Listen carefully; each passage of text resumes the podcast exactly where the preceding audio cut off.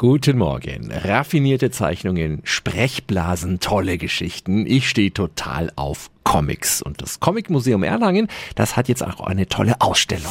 365 Dinge, die Sie in Franken erleben müssen. Der Titel lautet Hausgemacht und dabei stellen sich die Mitglieder des Comicmuseums Vereins selbst vor mit ihren Visionen und Arbeiten. Elisabeth Neun ist die erste Vorsitzende. Wie ist die Ausstellung gestaltet? Wir haben ja auch einige künstlerisch tätige Vereinsmitglieder, die dann eigene Comics vorstellen.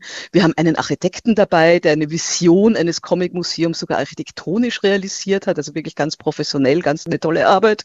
Und wir haben auch eine Sammlung geerbt von einem Comic-Fan und der hat uns, also ich weiß nicht, fünf Euro-Paletten Comics zur Verfügung gestellt und eine Euro-Palette haben wir auch so mehr oder weniger zufällig rausgepickt und präsentieren die auch in unserer Ausstellung. Und es sind auch Comics aus unserer Jugend dabei, gell? Comics von Mickey Mouse über Lucky Luke, Timon Struppi etc., Originalwerke, aber wir haben auch wirklich Originale, zum Beispiel Fritz the Cat ist als Original als eine Seite da zu besichtigen. Und der Planet der Affen. Die Ausstellung Hausgemacht wird im Februar immer samstags gezeigt im Aktions- und Schauraum des Vereins Comic Museum Erlangen.